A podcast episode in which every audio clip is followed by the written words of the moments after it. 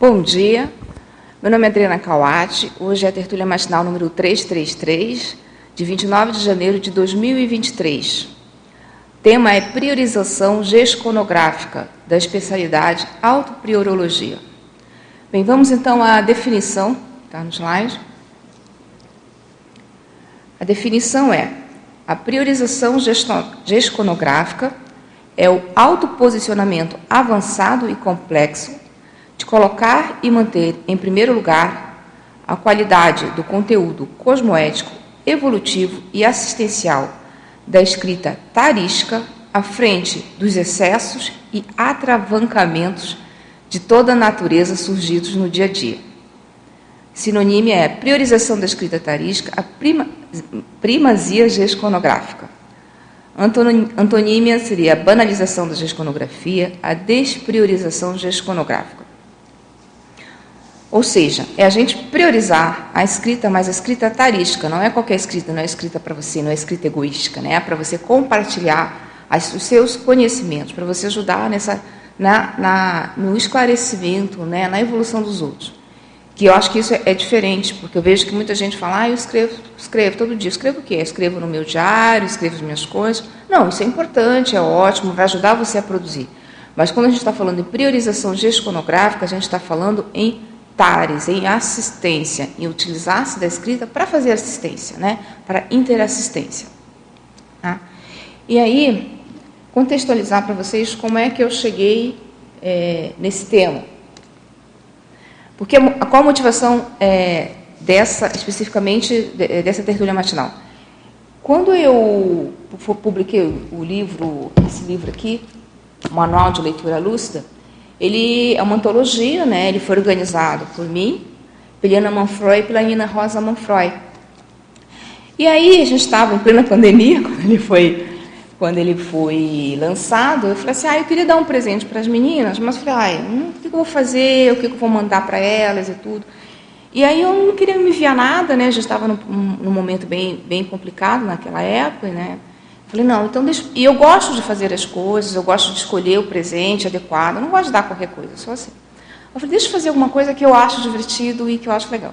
Eu falei, vou escrever um livrinho, um e-book. Né? Aí eu usei aquele Canva para fazer o e-book, mas eu vou escrever sobre o quê?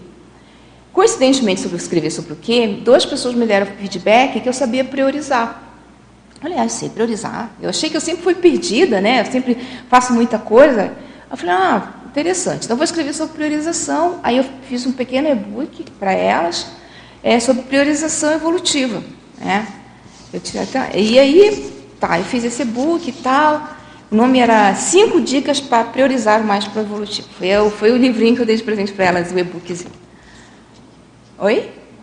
Cinco dicas para priorizar mais pro evolutivo. E aí eu fiz, fiz, fiz lá no Canva, dei de presente, elas, não, Adriana, você tem que ampliar isso e virar um livro. Todo mundo me dá ideia de escrever livro. Depois a gente vai contando, tem alguém me dá uma ideia de escrever. Aí eu escrevi, ampliei tudo. E aí pedi para algumas pessoas revisarem. Não ampliei muito, era um livro pequeno mesmo, com o objetivo de ser prático. Aí o Igor Moreno revisou o livro e falou, Adriana, você tem que falar de priorização da gesconografia. Você tudo coloca gescon no meio, gescon gráfica, né? E eu não, tudo.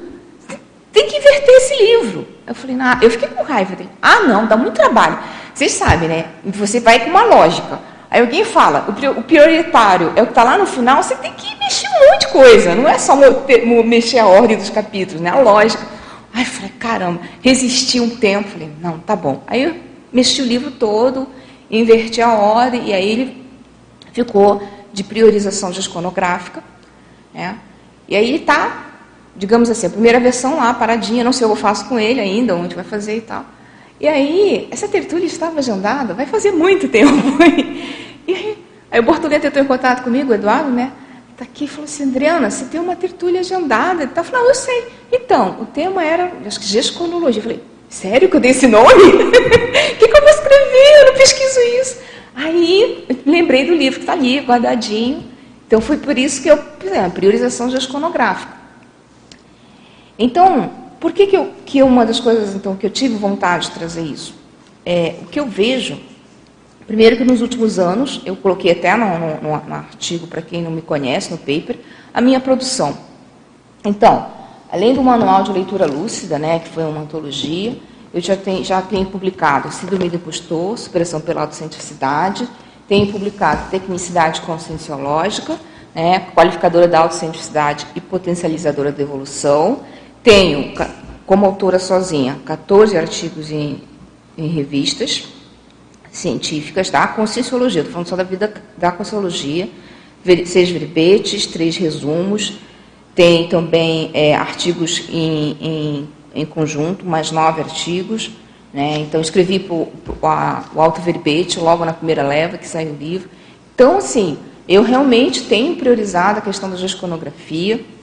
Né? Essa produção é desde 2007, então, é, por período de tempo, é uma produção razoável, considerando a que é só na Conscienciologia. E aí eu vi que é, eu poderia, é, talvez, ajudar as pessoas como que pode priorizar a questão da gestão gráfica. Porque é engraçado que as pessoas me perguntam muito, pensando que eu tipo assim, não faço nada na vida, só sei escrever. Não, eu trabalho, eu tenho uma casa, eu tenho um duplista, eu tenho voluntariado. Então, como é que a gente consegue fazer isso? Não é assim, todo mundo acha, ah, para você é fácil sentar, né, e escrever, né? E a Sandra Tornieri, que está aqui também, a gente, por exemplo, escreveu, eu, ela e a Luciana Ribeiro, a gente escreveu um curso, uma reformulação do curso, Formação de Atores da Conscienciologia, e uma das coisas é o seguinte: é, não é porque a pessoa tem livros escritos que a vida dela é maravilhosa que ela sente e escreve de primeiro, não é assim. A priorização não quer dizer que você faça as coisas assim, fáceis, né? O pessoal acha que a gente senta escreve numa tacada só. Não é assim. Mas cada um tem um jeito. Então, o que eu queria trazer aqui para vocês é um pouco sobre é, como que eu funciono, né? Como que isso ajudou e as pesquisas que nós fomos fazendo, né? A gente eu fiz a pesquisa para escrever o livro, porque é uma coisa é eu como que eu priorizo, tal, quais as técnicas que eu uso, outra coisa é você escrever um livro, né? E ao mesmo tempo isso foi ajudando. E também por causa da experiência do curso de formação de atores da conscienciologia, a gente viu outras técnicas que as pessoas trouxeram. Então essa seria a motivação dessa apresentação, né? E até acho que eu já falei, e o método, o método foi muito isso, da experiência, das minhas experiências pessoais, da pesquisa bibliográfica, né? O método que a gente utilizou, das, das, das heteroobservações, né? E também a gente observar os outros, como é que os outros fazem para priorizar. Então, é, foi mais ou menos isso. E aí, por que priorizar a escrita? É engraçado que com o primeiro livrinho, quando eu escrevi, eu falei em evolução, né, em priorização da evolução. E aí, por um acaso, né, porque acho que é o meu modo, apareceu muita gesconográfica. Porque ela, a, a gesconografia, a escrita, ela ajuda a gente, é uma ferramenta otimizadora da nossa evolução. Quem ela mais ajuda a evoluir é o próprio autor, não é o leitor. E por que, que o autor ajuda o autor? Primeiro na cognição, né? Quando, porque uma coisa é você falar, uma coisa é você ler, outra coisa é você escrever. Na hora que você tem que escrever, você tem que organizar todo o teu pensamento. Você tem que ter uma linearidade pensênica. Você tem que ter uma lógica no que você está trazendo. Você tem que ter conhecimentos teóricos. Então, primeira coisa, ajuda a gente na cognição. Né? A hora que você tem que escrever, passar suas ideias para o papel. A, obviamente, ajuda na, na, evolução pela interassistência, né? Você vai estar, tá, ter uma interassistência com os leitores, ter uma interassistência com, com, também com as consciências, né? Que você vai esclarecendo as consciências. Então, tem essa questão um auto-revezamento, né? Então, quem estuda serexologia já encontrou seus livros do, do passado. Isso ajuda bastante, né? Pra, na gente, no auto-revezamento, também na ProEx, né? O que a gente vai fazer depois, então você já vai deixando alguma coisa escrita. E a conexão com o amparo, né? A gente brinca quando a gente, a gente quando está dando aula, voluntariando, apresentando, já não fica inteligente. Quando a gente está escrevendo, a gente também fica mais inteligente. Então, uma conexão com o amparo, você ganha lucidez, né? Então, essa conexão que te dá lucidez, que dá, é, melhora a sua cognição, tudo isso vai ajudando a gente no processo evolutivo, no processo de auto-pesquisa, no processo de autoconhecimento de si, no processo evolutivo. Né? Então, para mim, a gesconografia é uma grande ferramenta evolutiva que ainda a gente tem pouco estudo sobre isso, ainda em relação à gesconografologia. Né? Acho que é uma coisa que a gente ainda tem pouca publicação sobre, sobre esse assunto. Então, eu, para mim, foi uma das coisas que me ajudou bastante em termos evolutivos, e eu acho que principalmente por um meu primeiro livro, que foi de Síndrome do Impostor, porque ele foi um livro que eu fazia minha autopesquisa e ia escrevendo. O ato de ir escrevendo e melhorando a minha cognição, o ato de eu pensar em que técnicas aplicar para poder escrever, né, para trazer para o leitor, isso tudo foi ajudando. Então, a mim foi uma das ferramentas que mais me ajudou nos últimos anos, a questão da escrita. Beleza? Eu acho que o negócio para lá é muito estranho. O receptor está ali. Tá.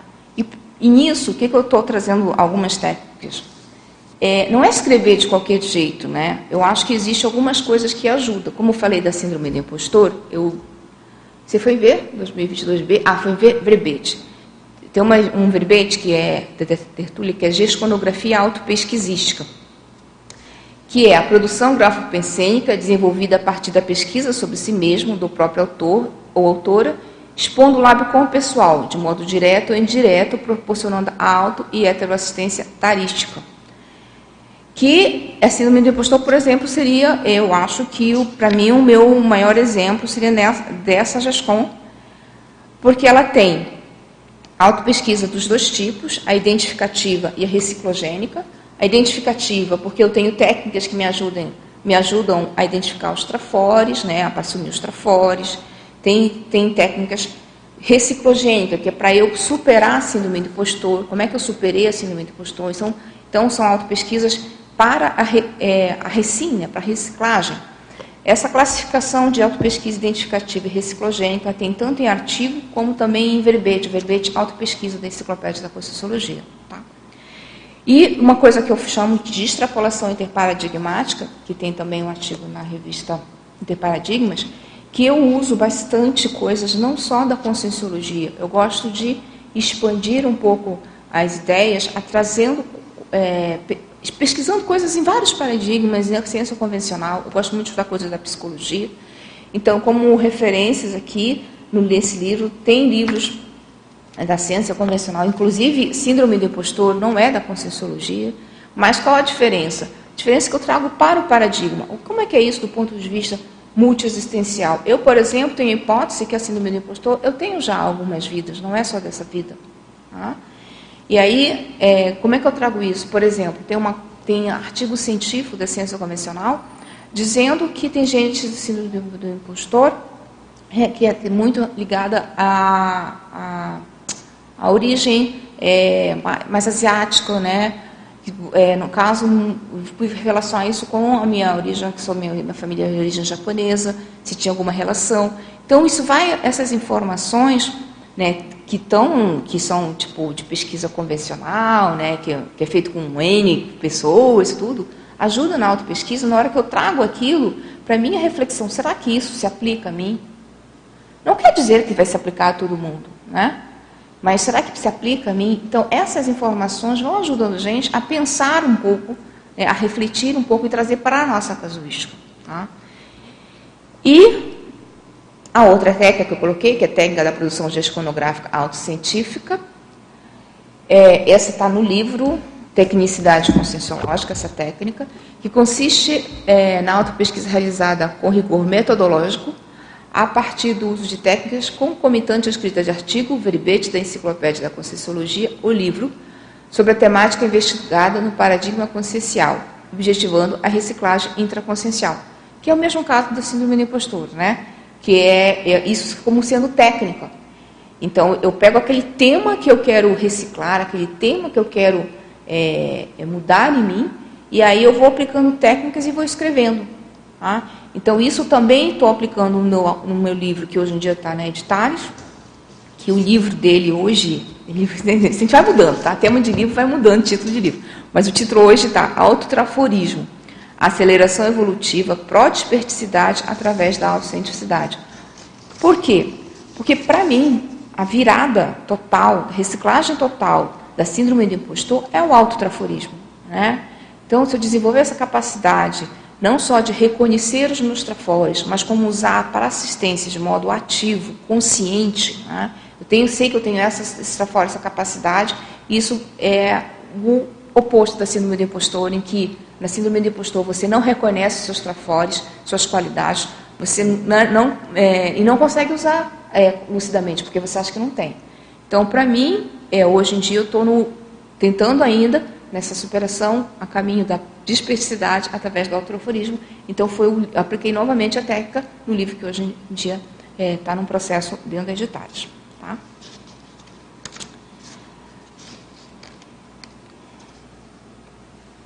Uh, isso não, não, é o contrário. É muito estranho falar que o negócio está para lá. Tá. E aí, o que, que eu pensei? Tá, é que as pessoas pensam assim, e como é que, que, como é que isso entra, como é que eu posso começar a produzir? Eu acho que assim, se você hoje não está produzindo, é bom a gente pensar em algumas perguntas, uns autoquestionamentos, levar para auto-pesquisa. Por que, que, será que eu não estou conseguindo priorizar a escrita? A gente já sabe né, que a escrita é importante, isso a gente tem. O Círculo Mental Somático foi criado para isso, que é o evento que acontece aos sábados de manhã, para valorizar a escrita, né? Então, inclusive tem uma, um setor que só pode tentar autores, mas e mesmo assim, a gente sabe disso, a gente sabe que é importante, por que, que então a gente não consegue priorizar a escrita? Por que será então que a gente ainda tem autores que só escreveram um livro, tem a síndrome que a gente brinca do segundo livro, né? não consegue ir para o segundo livro? Então eu trouxe alguns autoquestionamentos, que é, que pode inclusive ser motivo de você até escrever alguma coisa sobre isso, um verbete, um artigo, né? vai ajudar. Então, seria por qual motivo não consigo priorizar a produção gesconográfica? Uma, as várias desculpas que a gente escuta é não nesse momento não dá, esse momento tem que investir na minha profissão, esse momento. Gente, esse momento nunca, assim, não é nunca um exagero, né? não gosto de nunca nem sempre, mas para a maioria de nós não existe um momento ideal. Eu conheço pouquíssimas pessoas que estão cheias da grana, com tudo resolvido, com a família encaminhada, com, né, com voluntariado a todo vapor, que pode tentar e ter não sei quantas horas para escrever. Não é assim. A nossa vida não é assim. A vida da maioria das pessoas é ter que fazer um esforço de manhã para acordar, fazer atividade física, ir para trabalhar, 40 horas no mínimo por semana, volta para casa cansado, tem que voluntariar, tem que tal. Então, esperar, o que a gente já escutou isso, né, Sandra? Ah, estou esperando aposentar, estou esperando o um momento. Gente, me desculpa, mas eu acho que é um passo para o incomplexes, né, para o incompletismo existencial. E se acontecer alguma coisa, a não ser que a pessoa saiba o dia, a hora e o ano, data exata da dessoma, a gente pode dessomar a qualquer momento. Né? Eu já, o que eu já deixei registrado? O que eu já fiz de assistência? Assistência a gente faz, acho que vários, mas a escrita, que é que está aí, que é um passo para a policarmalidade, porque ela vai ficar aí. Né? Então, eu acho que a primeira coisa é que eu não consigo priorizar, mas sendo assim, é real, sendo realista. Por que de fato? O que, que eu não estou querendo abrir mão? Quais trafores posso colocar em uso para investir mais na escrita tarística? E aí, eu acho que assim, a gente pode aproveitar muita coisa para escrever. Né? Então, como é que eu posso aproveitar? Eu acho que a gente, às vezes, a gente pensa muito em trafar. Ah, eu não escrevo por causa disso, eu não escrevo porque eu tenho dificuldade. E trafor? O que, eu posso usar para investir? Ah, eu sou organizado. Ah, eu, eu tenho, é, faço boas correlações. Ah, eu sou bom em, em, em, em anotar. Ah, então, quais são os trafores que você pode, pode usar para investir mais na escrita? Quais valores reais me fazem não cons conseguir produzir Faltou alguma coisa, gestões gráficas. Está errado aqui, gestões gráficas. É, veja assim, a gente às vezes, a gente se ilude com são os nossos valores. Né? Tipo, lá, que bonito, meu valor é assistência. Meu valor, né? Assim, uma coisa muito bonita. Mas de fato, de fato, quais são? Isso é uma coisa assim, não precisa contar para os outros. Você, você mesmo. Faz uma reflexão. Quais são os seus valores? Eu tenho um valor nosográfico que me atrapalha muito. E hoje até a gente estava conversando isso. E esses dias eu conversei que grande parte da minha ansiedade é a opinião dos outros. Isso é um valor para mim. Isso é um valor real. E isso me atrapalha. Me atrapalha é, na produção do tipo, quanto tempo eu levei para o meu livro sair, para ser publicado, porque eu preocupava com a opinião dos outros. Eu ainda me preocupo. E isso me trava, isso me dá ansiedade, entende? Mas a hora que eu sei que isso é um valor que é antievolutivo, eu vou enfrentar. Mas a primeiro eu tenho que assumir que eu tenho valores que não são evolutivos. Eu acho essa parte difícil. Né? Você pergunta em curso, todo mundo tem o valor da assistência. Mas tem mesmo? O que fatos mostram? Se o valor da assistência é um fato, quanto você já produziu? Quantas gestões gráficas você já tem? É uma pergunta, tá? Então, é, isso é uma coisa que, para você, né, internamente, porque quando você reconhece os valores nosográficos estão te atrapalhando, você enfrenta mais. Tá? Então, assim, é, a cada livro que eu lanço, a cada artigo, eu tenho um, uma questão. Gente, hoje aqui eu estava né, super nervosa. Eu passei a noite foi, foi fácil para mim. Por quê? Porque aqui é uma exposição. As pessoas, e vai ficar gravado.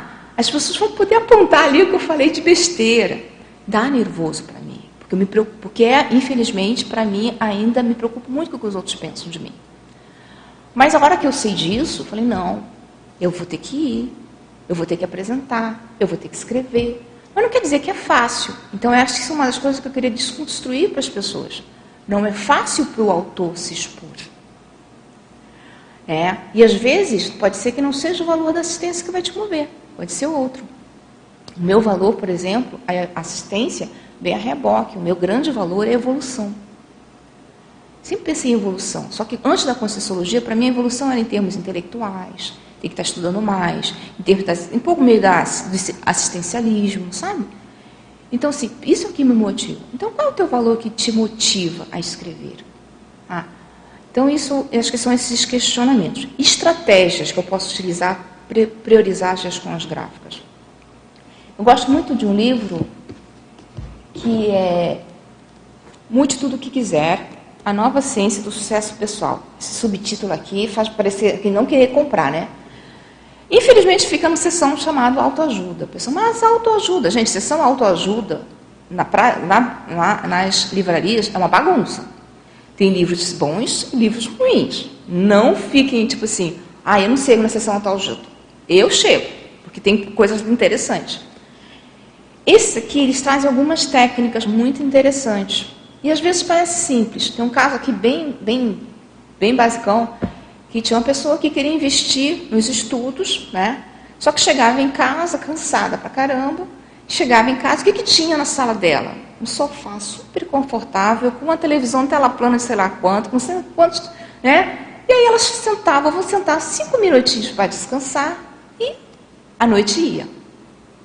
Qual foi a estratégia que ela fez? Ela tirou, desmontou aquele local e passou a organizar ao contrário, ter livros disponíveis na casa, não ter mais essa televisão para ajudar ela. Uma coisa simples. E às vezes a gente não percebe. A gente em casa tem uma televisão. Onde que ela fica? Em frente à esteira. Porque eu sou preguiçosa para fazer atividade física. ah, eu sou, gente. E eu vou ficar. Então, assim, eu tenho que ter uma estratégia. Então, eu ponho algum, alguma coisa que eu queira assistir e que me faça eu ficar em frente à esteira. Entende? Então, é, são, às vezes a gente sente falta de um lugar mais confortável para ver uma televisão, a gente usa um computador. Mas é só que aí você tem que ligar o computador, não sei aonde, sei lá. Isso dificulta a vida para a gente, certo? Então, nesse momento foi o que eu fiz. Então, às vezes são coisas simples que a gente pode pensar como é que a gente faz para priorizar. Né? E aí eu coloquei por último, porque eu acho que é uma coisa, quais trafares e trafais dificultam eu priorizar a produção gesconográfica? Porque às vezes é algo que é imprescindível você superar.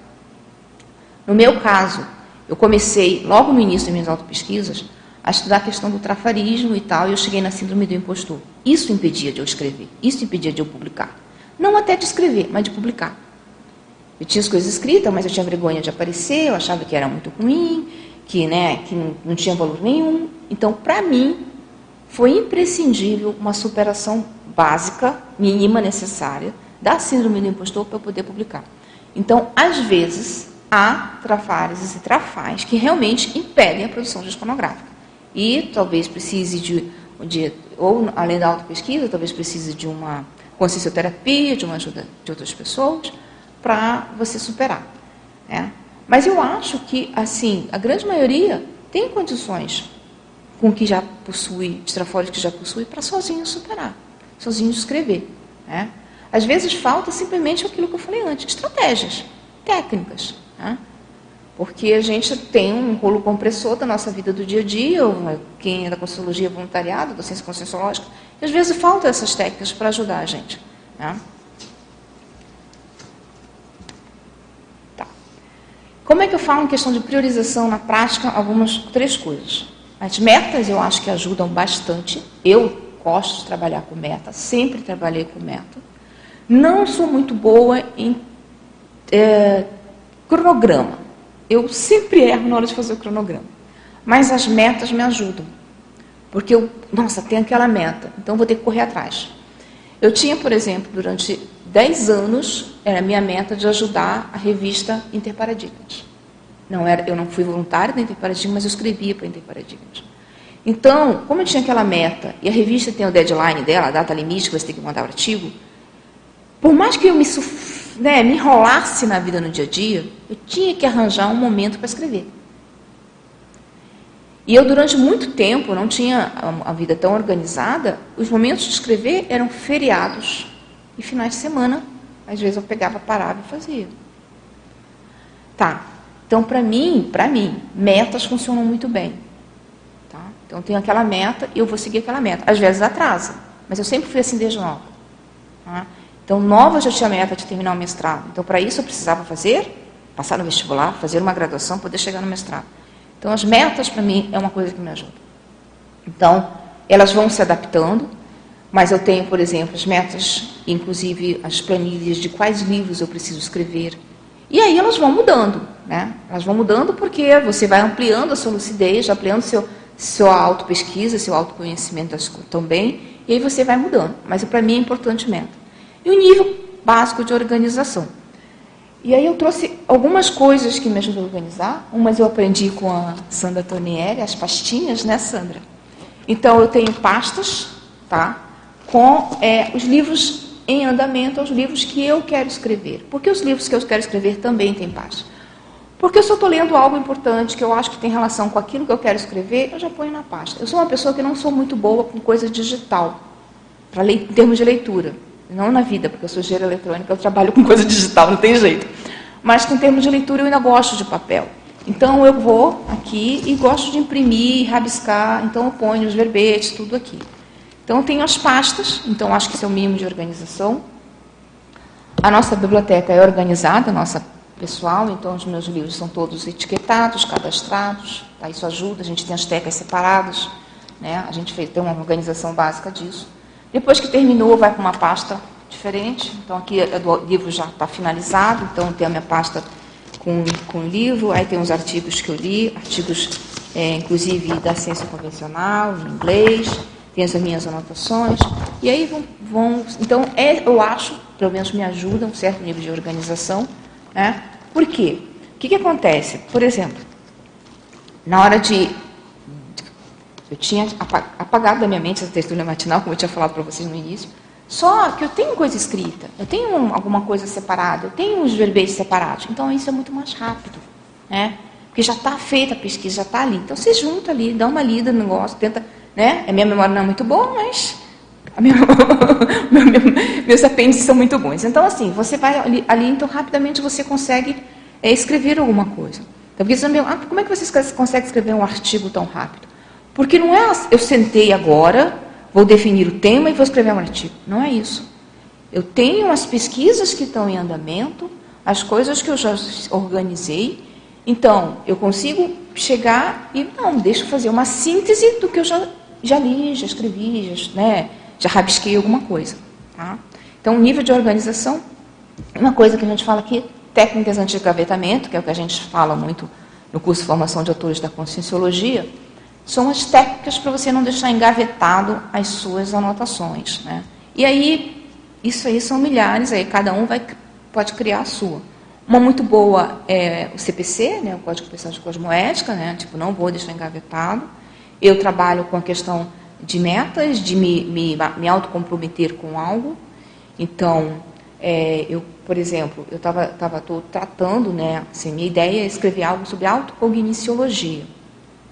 Então, eu vou estudando isso, e aí como é que eu vou fazer? Porque é uma coisa mais extensa, é uma coisa que vai demorar muito mais tempo, né? Então, ah, então vou lançar alguns artigos. Então, eu já escrevi alguns artigos é, para cônsules, né? já apresentei alguma coisa, de autocogniciograma. É. Então, a gente vai fazendo essas pequenas publicações. Tá, mas como é que eu faço para não deixar de fazer as pequenas publicações? É, tem gente que colocou avisos, acho que é na, pela casa, na geladeira, se não me engano, né? Sandra, você lembra de algumas técnicas de anti-gavetamento? Os alunos propuseram bastante. É, eu, eu sei que pessoas colocaram os avisos e, e, a pessoa também focar numa. Às vezes a pessoa tem várias GESCONs em andamento, né? Mas ela deixar tudo muito próximo, né? Tudo que é sobre aquela GESCON. Então, se aquelas outras estão, uh, vão ser depois, então coloca os livros, as pastas, tudo que tem a ver com a gestão do momento, da hora. Né? Então, isso também é uma, é uma técnica de antigravatamento, porque você vai entrar no seu escritório e vai ver aquela GESCOM em andamento. Né? Então, isso, isso também é uma técnica bem, bem utilizada. É. Outra coisa que eu acho são os campos de escrita. Então, na Unescom, a gente tem os campos de escrita que são semanais, a gente tem a imersão na escrita, que é uma vez, o final de semana, uma vez por mês, não é isso? Tem imersão na escrita e tem a, a, o laboratório gesconográfico semanal no sábado, presencial, que inclusive começa agora dia 4. Aproveitando para fazer um, uma propaganda. Então, esses campos também ajudam. Esses campos também ajudam, é, porque é semanal. Então, assim, ai, não tenho tempo para nada. Mas você tem duas horas, duas horas e meia, dependendo do campo, por semana para ir ao campo. Tem uma coisa que também ajuda, né? Quando a gente paga, né? A gente está pagando lá, a gente paga lá um, semestre de campo. Aí a gente vai se esforçar para ir, né? Então, gente, é sério. Acho que, acho que isso são. O que a gente percebeu? A gente já, já deu campo gratuito. Quando é gratuito, as pessoas não valorizam. Quando é pago, as pessoas não faltam. Interessante, né? A gente, o Bolso Chakra nossa ainda manda. Então, assim, é, eu acho que são coisas que a gente vai construindo. Porque imagina se você vai fazendo durante suas auto-pesquisas, durante a semana. Você senta uma vez por semana, duas horas e meia. Você não consegue arranjar isso na agenda? Para escrever, para organizar? Então, isso vão sendo as estratégias que a gente vai fazendo para poder não parar de escrever. Tá? No caso da gente, né, Sandra, nossa estratégia é a gente é professor desses campos, a gente não para de escrever. Então, a gente a gente tem as nossas estratégias né, de, de, de, manter. Então, acho que isso é uma coisa boa, de pensar na sua técnica de engavetamento que tem a ver com o seu temperamento também. Mas coisas não é que não existe uma técnica que funcione para todo mundo. Cada um tem um modo de funcionar diferente. Né? Eu não funciono bem com CPC, mas eu funciono bem com, esses, com essas metas que eu coloco para mim mesmo. Entendeu? Vou escrever um artigo por ano sobre isso. Eu vou lá até completar. Então, cada um tem um jeito de funcionar. Né? Tá? Então, eu coloquei, eu acho que eu gosto de trazer algumas técnicas sempre, coloquei umas técnicas para ajuda a escolher tema, ajuda a planejar, técnica de autorreflexão de 5 horas, que, e até, que é um, que é um verbete, e a técnica de 10 dias consecutivos de isolamento. Eu já apliquei a técnica de 10 dias consecutivos de isolamento duas vezes. É, me ajudou bastante em termos de organizar as pesquisas, de focar no que era prioritário, no replanejamento. Tá? Ela é hard, no caso do Plista sofre, porque fiquei isolado uma parte da casa e ele que passava, dava as refeições, né, deixava no, no corredor e tudo. E para montar o campo vai muita energia. Mas eu especificamente, eu gostei bastante, ajudou bastante, deu uma acelerada muito grande em relação às minhas auto-pesquisas. E no último deu assim, é um, fiz um replanejamento um pouco das minhas respostas. Tá? Organização do tempo. É. Rotina útil, rotina autorial planejada, rotina aleatória. A rotina aleatória que a, que a traz em artigo é muito interessante, porque todo mundo. Ah, não tem tempo. Não tem tempo, não tem tempo. A rotina aleatória é o seguinte: você vai aproveitar qualquer coisa. A fila do banco, onde você estiver, aquele tempinho que você está esperando alguém, qualquer momento. Você vai anotando.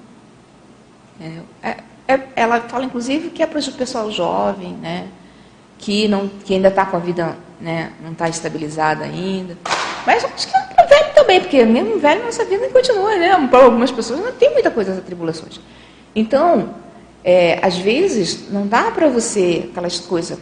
É, não está no ideal. Não consigo escrever todo dia, não consigo escrever uma vez por semana. Consigo, Vai juntando isso, por exemplo, será que consegue no imersão na escrita, que é um final de semana, uma vez por mês, você chega lá naquele final de semana, arruma tudo, junta tudo, que foi como Eduardo Martins escreveu o livro dele, né? Foi através dessas imersões uma vez no mês, que é o tempo que ele tinha. Então, assim, gente, tem vários tipos de, de, de organizações que você pode fazer, vários tipos de rotina. Tá? Não é possível que alguma não se encaixe. Nem aleatório tem que encaixar, porque encaixa na vida de qualquer um. Né? Tá bom? E aí tá. Aí eu tenho uma outra coisa que eu queria trazer, é a questão do foco no primordial. Tem a técnica de uma zona de vida intrafísica, ela é muito interessante, mas ela é para um, uma, ano só, né? É, a técnica é como se fosse o último ano da sua vida, o que, que você vai fazer? Para um livro, não pode ser que dependendo do que você está começando do zero, não dê. Pode ser, mas hoje em dia nós temos a coleção Teáticas da Conscienciologia, mas eu não sei se vocês sabem, uma coleção que está sendo desenvolvida no CAEC em parceria com a Epígrafe, em que é, os autores escrevem sobre o que tem conhecimento, então, já, claro, não vai ser do zero. Já foi lançado o primeiro livro, que é Base da Autopriorologia, da Helena Manfroy, e ela escreveu, e a gente chegou a, né, chegou a ter a publicação, tudo em um ano. Então, é possível para um, um, livro menor. É, mas, de repente, também você pode colocar artigo, verbete, né? Então, não é uma técnica. Agora, eu é uma técnica que é drástica, né? Só tem um ano. Então, não dá para fazer planejamento a médio e longo prazo. Aí eu e o Wagner desenvolvemos uma técnica, eu já trouxe aqui na tertúlia matinal sobre tecnicidade, do ano passado, que é a técnica de cinco anos em um. Eu, na verdade, a técnica de cinco anos em um é uma técnica otimizadora. A gente, tipo, o que, que é o mais importante? Tira os excessos, né, as coisas que a gente perde tempo. Planeja o que onde você poderia estar alcançando em cinco anos, tentar, tentar reduzir para um. Qual a diferença? Por exemplo, eu estou num ponto da minha vida que eu já estou pensando na Mega Gescom, num, numa coisa mais extensa, em que eu não, não consigo escrever tão rápido, que eu vou precisar de mais tempo. Então, esse planejamento, eu preciso de uma técnica que não seja drástica, que eu vá dessomar em um ano. Eu preciso de algo que otimize, mas que é, eu possa fazer planejamento de médio e longo prazo. E é o que eu, que eu, que eu fui, tenho testado nos últimos três anos, né? Foi a técnica de cinco anos em um. E aí, para poder focar as coisas de curto, médio e longo prazo. Tá?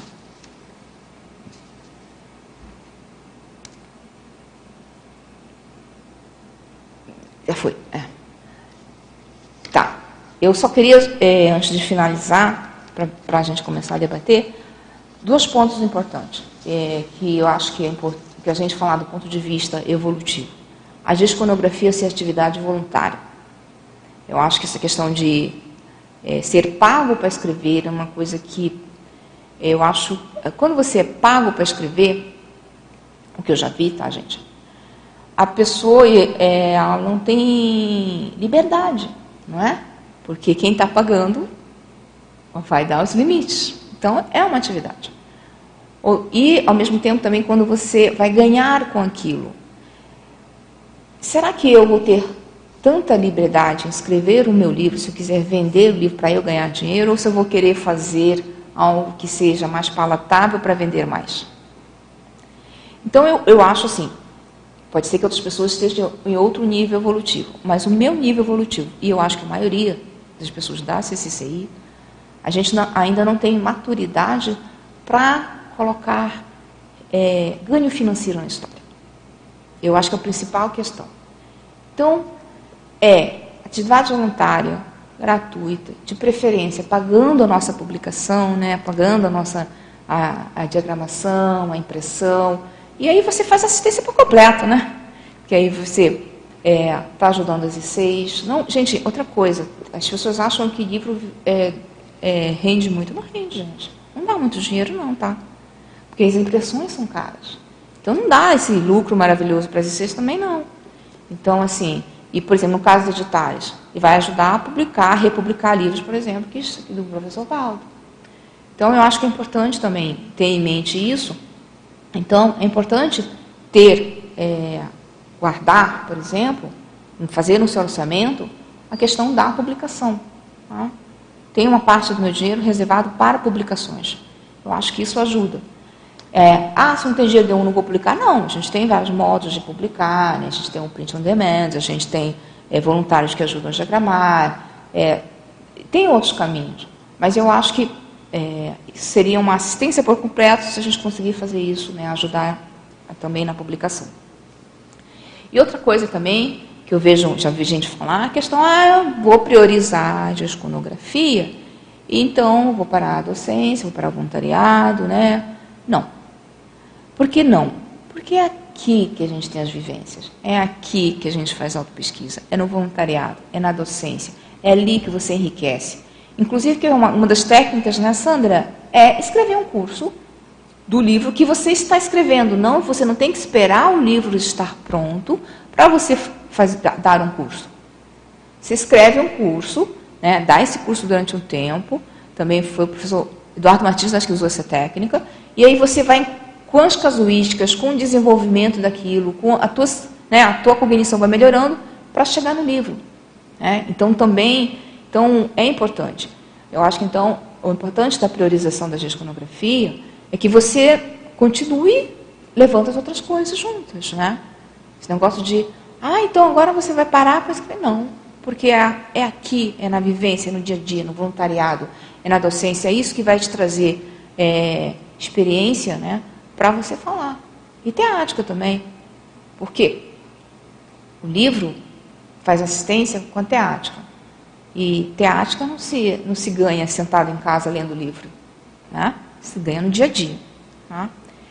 Então, acho que, para finalizar, uma, uma frase do professor Valdo é: o autorado conscienciológico é prioridade extremamente adequada, primazia da escrita, para a evolução autoconsciente de todos os intermissivistas, sem exceção. Esse sem exceção é interessante, porque eu já vi muitas dizer que livro não é para mim. Mas, gente, tem tudo que é tipo de livro. Tem tudo que é tipo. Autobiográfico, tratado, mais técnico, menos técnico. Qual é o seu modo de escrever? Eu acho que sim, o primeiro livro, minha opinião, tá? Tem que ser do seu jeito, do seu modo de escrever. Depois você vai tentar outro. Ah, ah eu consigo fazer autobiografia. Beleza. Faça uma autobiografia. Depois você vai, se quiser, qualificar um livro técnico diferente. Mas acho que tem que ser mais sua, no seu modo. Depois você vai qualificando outros tipos de escrita. Né? Eu, por exemplo, estou indo agora no tipo de escrita um pouco mais técnico. Eu hoje estou no desafio. Estou escrevendo um livro para a coleção, autopesquisa para a gente de primeira vez. Né? Para a gente jejuna.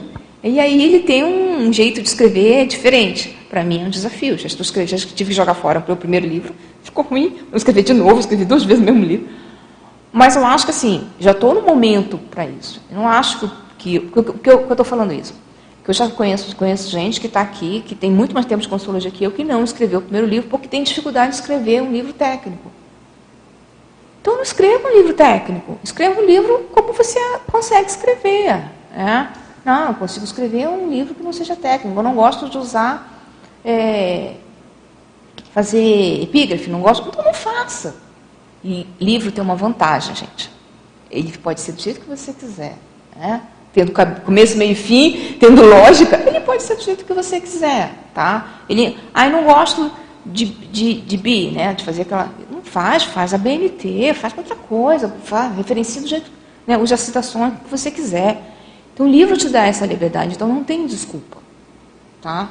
Eu acho que às vezes o problema é um pouco do nosso ego. Né? Ah, eu não vou escrever isso porque desse jeito, é, se não for científico, técnico, ah, a Mega Joscom, o tratado, né, eu não quero publicar. Quantas pessoas estão escrevendo o tratado, não escreveram nenhum livro até hoje, a gente conhece, né, Sandra?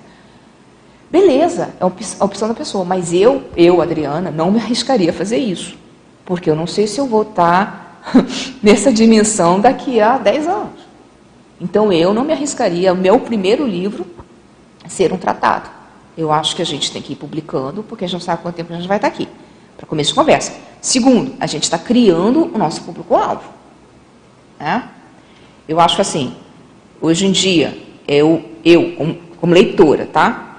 Eu acho que é mais fácil me interessar por um, por um livro de serexologia do Pedro Fernandes, de um livro de serexologia de fulano de tal, que nunca publicou nem um artigo, nem um verbete, eu não sei nem quem é. Concordam comigo? Então, se você quer, quer alcançar o seu público-alvo com uma, um, uma publicação de peso, você tem que, que criar esse ambiente. Tá? Porque vai ser muito pouco provável que alguém que nunca ouviu falar em você vá comprar o seu mega tratado. Você pode ser excelente. Mas pensa no leitor, pensa como leitor. Você compraria? Eu, Adriana, só se eu tiver tempo e dinheiro sobrando. dinheiro, porque tratado geralmente é mais caro, e tempo para aquilo. Porque senão eu vou dar né, para gente que a gente já sabe, que tem teatro, que a gente vê defendendo verbete, a gente vê que sabe que a pessoa tem experiência. Então, isso é, eu acho que é um, é, também vejo algumas pessoas que estão fazendo isso, tá? mas para mim, eu não considero uma opção. Eu acho, eu acho complicado, eu acho arriscado. Né? Bem, gente, isso é o que eu queria trazer assim para a gente começar. Já falei muito aqui para a gente começar, né? Fala, Sandra. Posso começar? Então, primeiro, parabéns, Adriana. Estou aqui, né? Só adorando tudo aqui, porque é nossa área, né? Então a gente acaba Sim. gostando muito do tema. Eu vi que você colocou, queria que você fizesse duas conexões aí. Na sua definição, você fala do autoposicionamento avançado. E você também coloca a técnica da GESCOM autodesassediadora do professor Maximiliano Reimann. E eu queria que você falasse um pouco dessa conexão do autoposicionamento avançado e essa técnica de, da GESCOM autodesassediadora. Nossa, assim, eu vou pensar para o meu caso, né? Meu tem tudo a ver, porque eu não conhecia a técnica da GESCOM autodesassediadora, mas se, você, se eu pensar, hoje em dia, o síndrome do impostor foi um. Então, ele me ajudou no processo a própria escrita, a própria gesconografia me ajudou no processo de me desassediar para me ajudar a posicionar. E ao contrário também, né? O posicionamento, eu vou escrever, isso é importante para mim, né? é, é uma cláusula para mim no, da minha ProEx, e aí com isso eu escolhi um, uma GESCOM que era importante no momento. Né? Então, não sei se eu fui clara. Acho que sim. E, assim, essa condição da pessoa virar telhado de vidro, né? Que é esse autoposicionamento, eu queria que você falasse um pouco mais disso. Como é que foi aí para você? Ah, então, quando eu... Um dos, um dos revisores do Síndrome do Impostor virou para mim assim, você tem certeza que quer publicar esse livro? Você vai se expor assim? Aí eu fui... Na época a gente fazia aquelas perguntas para o Oswaldo, Oswaldo, você expõe que você banca. O que, que eu pensei? É, assistência. Eu já falei que assistência não é o meu valor primário, mas é um valor para mim. Assistência. E assim, é, e aí eu acho que certos momentos a gente consegue enfrentar quando a gente pensa na assistência, sabe? Eu estava muito. Olha só, olha a minha crise. Eu falei para vocês aqui mais cedo que eu tenho uma questão de, de, de, de me importar com a opinião dos outros. Eu estava pensando em falar sobre autocogniциologia, porque é um tema mais avançado, é uma especialidade, é muito mais bonito, né? Ia trazer aqui. Tá? Só que, para mim, a priorização gesconográfica ia fazer mais assistência. E eu fiquei em dúvida um tempo, até eu responder para o Toledo qual seria o tema. Uma coisa que tem tudo a ver com a teoria matinal, ia falar de uma especialidade e tal. Ou a priorização gesconográfica, que né, é um tema, mas não é, mas não é aquela especialidade. E aí entra a questão do telhado de vidro, né? Assim, assim então estou me expondo aqui e eu falei, não. Porque quando eu pensei em falar sobre gesconografia, foi porque eu sabia que ia fazer assistência, porque eu sabia que o campo que monta quando a gente fala sobre isso é muito assistencial. E aí, como é que está a lucidez dos nossos valores nosográficos? Nesse momento, não. Eu estou me importando ao, escolher, ao escolher é, falar sobre autocogniçologia na minha imagem. Se eu quero optar pela assistência, é priorização gesconográfica. Então, sim, a gente fica no telhado de vidro, mas se a gente focar naquele valor ali, não, isso é mais importante. Então, tanto para eu poder publicar a Síndrome do Impostor, que foi, gente, para mim foi um sufoco, vocês não têm noção. O livro estava ali, pronto, na caixinha. Eu não queria lançar livro. Eu não queria. E aí a Editares brincou comigo, não, gente, Adriana, já era. Você já dou os livros. Se, se você for ou não no lançamento, o livro vai ser lançado. Mas foi difícil para mim. Uma parte por causa disso, não só da exposição do tema, mas porque qualquer livro, como é, é autobiográfico, expõe você, o modo que você escreve tudo. Então, acho que assim, quando é a questão do. do, do cadê? Ai, caramba. Técnica é, autoposicionamento avançado. Acho que o autoposicionamento avançado é isso. Não, eu vou lá, o meu objetivo é fazer assistência. Entende? Por mais que, poxa, queria ser, eu assim, eu vivo falando, queria ser a pesquisadora linda, maravilhosa, que pesquisa uma especialidade, mas não sou eu. Eu sou isso. Que aplica técnica, que faz as coisas no dia a dia, sou eu assim. Então eu vou fazer mais assistência fazendo isso do que trazendo outro. Então, eu acho que isso é o autoposicionamento avançado, sabe? Apesar dos meus trafares, apesar dos meus valores nosográficos, apesar dos meus medos, não, é isso. Isso que é importante, é isso que eu vou fazer. Obrigada.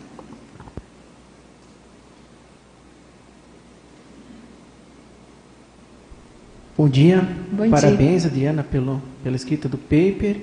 Obrigada. Especificamente me chamou a atenção aqui na organização e na citação bibliográfica. Eu acho que isso é uma coisa que faz muita falta em alguns artigos, em alguns verbetes que a gente vê a bibliografia, às vezes vem com uma ou duas referências, e a sua aqui veio bem completa. Dá para perceber que você realmente valorizou as fontes é, pesquisadas, tanto da bibliografia como a bibliografia, os verbetes da enciclopédia, os verbetes do DAC. É, eu queria perguntar para você, que dicas você daria, né? já deu várias, né? Mas assim, para quem está começando com a escrita, se você organiza, especificamente no seu caso, né, isso é muito individual, se você organiza algum horário específico para a escrita, costuma acordar em determinado horário da manhã ou da madrugada, se aplica tá. algum tipo de turno intelectual, enfim, né? E o que, que você pensa da escrita diária para quem está começando? Seja na escrita de pensata, seja na escrita qualquer coisa, né? Que a pessoa mantenha um vínculo com essa escrita diária dentro de um planejamento. Tá. É, o que eu já fiz, tá, ao longo desses anos. Eu já fiz a questão de é, imersão mesmo, eu vou, reúno tudo e aí chega um feriadão, vou lá e escrevo. Ah? Mas com isso, só que qual a diferença? Eu estou sempre conectada com o tema de pesquisa, estou sempre anotando algum lugar, sempre... não que eu seja muito organizada, mas eu vou juntando material, vou, vou captando, vendo né, algumas coisas e vou, vou juntando, estou sempre pensando. Então, é uma, uma técnica é, você escolhe um tema e esteja ligado e veja se tudo tem a ver com isso. Hoje, hoje em dia, meu tema ainda é o livro, né, Autotraforismo, em função da, de desperiticidade. Então, a todo momento que algo está me incomodando, que algo não está indo para frente, eu paro e penso, isso tem relação com falta de autotraforismo? Está faltando aqui eu assumir algum trafore, usar conscientemente então, definir um tema em que você fique pensando nele, faça a correlação no dia a dia, porque aí você vê um filme, você está lá, se divertindo vendo o filme. Você faz relação com o que você está pensando. Você pode colocar em casuística. Você está lendo um jornal, entra em casuística. Sabe? Então, ter um tema claro. Ó, esse é o tema da vez. É o tema que eu vou me dedicar. Isso ajuda. Tá? Então, eu fazia isso. Eu já tentei, e eu falo até da técnica de escrever diariamente. Eu consegui fazer isso por um, um tempo de manhã cedo. Mas quando eu consegui, e quando, quando eu deixei de conseguir? Na pandemia. E como é que eu consegui isso? A gente, nós juntamos um grupo de amigas, a gente fazia um campo de escrita às 5 e meia da manhã, remoto. 5 e meia às 8. Eu acho que a gente conseguiu, eu tenho que ver, se não me engano, seis meses, todos os dias. Eu faltei três dias, vezes, porque eu estava no médico. Tipo assim, uma vez fui internada, aconteceu um negócio, mas foram todos os dias. Então, isso é uma técnica boa. Você não tem aquela história de ir para academia, combina com a amiga para amiga ir junto? Isso não é uma técnica, porque uma não deixa a outra faltar? Escrita também. Então, nós juntamos é, quatro, quatro autoras, e todos com livro já. E a gente escrevia todos os dias de manhã. Inclusive, isso ajudou a Eliana Manfred a escrever o livro dela num, num, tempo razoável, porque era de manhã cedo. Funcionou durante a pandemia, porque oito horas era só virar, né, desligar o, o, o, o mudar a chave, né, começar a fazer outra coisa. Quando voltei para o presencial, eu tive dificuldade de manter isso, porque eu fiquei muito cansada. Não sei se todo mundo sentiu isso. Parece que questão energética, eu estava mais acostumada a interagir com as pessoas, o tempo de, de deslocamento, né? Eu trabalho a 45 minutos de casa, né? Então, de deslocamento e tal, eu não consegui manter isso, tá? Então, hoje eu voltei um pouco para a questão do escrevo quando dá, escrevo, né? O paper foi meio em cima da hora, vamos embora pega ali e vai, tá? Então, é, o que eu vejo que me atrapalha um pouco, eu sou muito 880. Se eu não consigo fazer todos os dias, eu não consigo fazer quatro vezes por semana. É um problema meu. Ah, eu não estou conseguindo fazer todo dia. É um problema meu. Mas eu estou querendo, estou tentando mudar isso. Então, se não dá para ser todo dia, porque a regularidade ajuda. Né? Porque você está com tema, você escreve aquele pouquinho, meio que seja pouco, arruma. Então isso vai ajudando. Mas eu tenho, porque eu tenho outros recursos, né? Eu sou docente de um campo de escrita semanal, terça de noite, que é específico da coleção. Então a gente acaba tendo outros recursos que vai ajudando a gente a estar no ritmo. Mas para quem não está, tentar ter algum tipo, se, se, se der para ter todo dia, excelente. Não precisa ser muito tempo, não. Uma horinha já ajuda, entra, conecta, porque quando você escreve todo dia, rapidamente você se conecta àquele tema e você consegue continuar. Mas se não der todo dia, dá uma vez por semana, duas, três, que faça. Entende? Que faça. Que, e faz essas coisas. As combinações ajudou bastante, essa combinação é, com, as, com, as, com, as, minhas amigas, de escrever todo dia de manhã. Então, pessoas, maridos lá, os dupistas, coisa de maluco, sempre à meia da manhã vocês estão escrevendo. Mas foi o que ajudou a gente. Nessa época ajudou. Eu, eu, eu desolvi um monte de coisa que eu precisava finalizar. Tá? Então, acho que são várias técnicas aí, várias estratégias que a gente pode usar. Grato. Posso fazer mais uma pergunta? É claro. É, eu queria saber, é, você falou várias vezes na desperdicidade, como é que você vê hoje, né, com a sua produção gesconográfica já bem significativa, como você é, faz, faria um cotejo assim, da produção gesconográfica, do estudo da escrita com a desperdicidade? E se a desperdicidade para você ela é uma meta ou se é uma coisa que vem ao natural dentro do processo da escrita e de outras técnicas que você utiliza? É, eu não, eu, assim, para mim ele é uma meta, porque eu acho que é um modo, se não for meta, isso pode demorar muito a vir. Eu acho que a partir do momento que você estuda aquele assunto, coloca como meta, eu para mim fica, acho que otimiza o processo, sabe? Bom, eu sou da tecnicidade, já tenho um livro, então acho que estabelecer metas, estabelecer técnicas, otimiza. Para mim, a técnica da escrita gesconográfica em si já ajuda na diversidade quando eu coloco ela atrelada à autopesquisa. Então, os meus livros, eu não sou uma pessoa que consigo escrever livro muito teórico, não. Eles são baseados nas minhas coisas mesmo, da minha autopesquisa. Então, por exemplo, escrever sobre a síndrome do impostor já, já me ajudou a desassediar muita coisa. Escrevi agora sobre autotraforismo, está me ajudando a desassediar mais uma ou, outra leva de coisa. E, eu, e hoje em dia eu associo muito isso. Se eu estou caindo em algum tipo de assédio, o que, que isso tem a ver com autotraforismo? Né? Meu, minha hipótese é que o autotraforismo te leva à desperticidade. Mas como é que é isso? E para eu testar essa hipótese, eu tenho que ver comigo, né? Como é que está funcionando isso?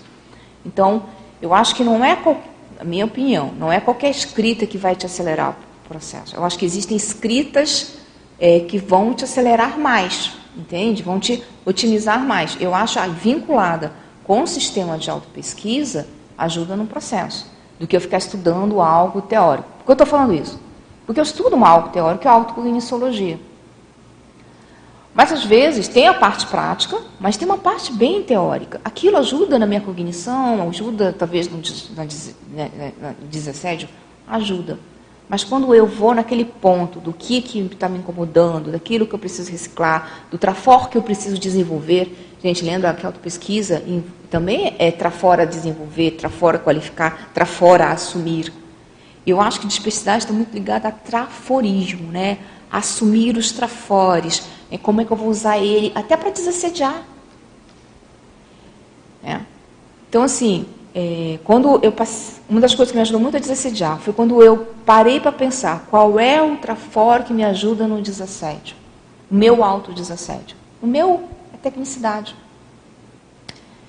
Pensar no modo técnico no assunto que técnica eu posso aplicar, o que, que eu é o meu modo de funcionar. Eu sou engenheira, né? Então, é o meu modo de funcionar. Então, e aí eu e aí eu com isso com a escrita, sabe? Porque isso você vai ajudando, aí que eu, que eu vejo na escrita no processo, ele me ajuda muito a organizar as coisas mental. Eu sou uma pessoa meio taque. E eu faço e falo e penso muita coisa ao mesmo tempo. E a escrita me ajuda a acalmar e organizar esse pensamento. Tá? Grato. Alô, alô. Adriana, então parabéns aí pela apresentação. Estamos com algumas perguntas aqui no chat. A primeira, acho que teve alguma falha na palavra, não dá para entender a pergunta toda, mas eu vou ler o que eu entendo aqui, tá? tá? Então é como coordenar as habilidades do que fazer ou do que estudar? Como, Como coordenar as habilidades do que fazer do que estudar? do que fazer e do que estudar. É, eu imagino que seja no sentido de que tem muitas demandas e que, como é que você prioriza né, as suas tarefas. É assim que eu interpreto essa pergunta. Né? É, é bem, eu sou uma pessoa muito do fazer, o que é complicado. Né? É, a gente tenta, pelo menos, uma das partes do fazer, eu hoje, é ajudar as pessoas a escrever. Então, isso já entra no mesmo Holopensene. Né? Então, eu tenho um campo, a gente, tem, a gente faz parte, junto com o Fernando Civelli, no campo de escrita semanal. Né?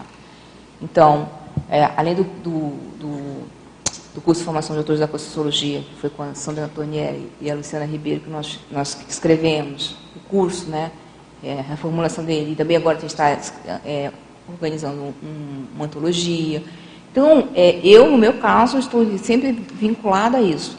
Então, hoje em dia, estou no técnico científico do CAEC e, dentro do técnico científico do CAEC, tentando é, ajudar também é, em questão de, de, elaboração de cursos.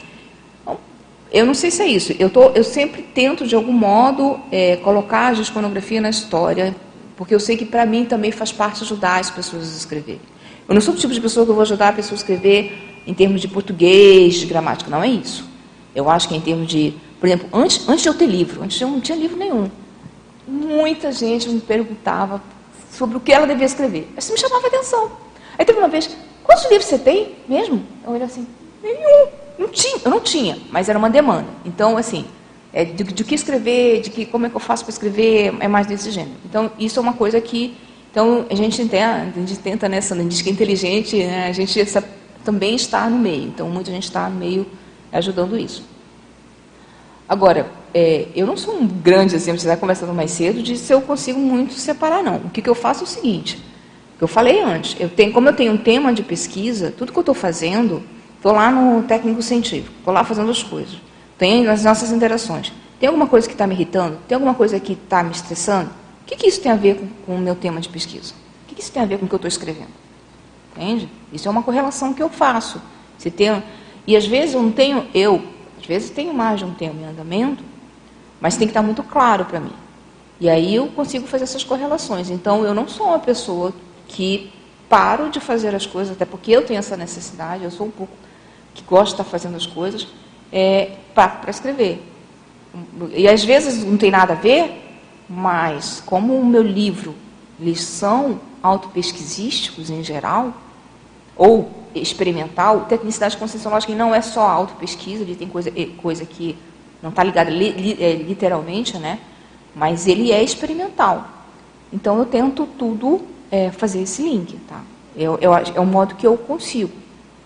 Eu não esqueço é, que eu tenho algum livro em andamento. Eu não tenho esse negócio de esqueci que eu tenho algum que eu, te, que eu tenho que, eu tenho que, que colocar essa informação em algum lugar.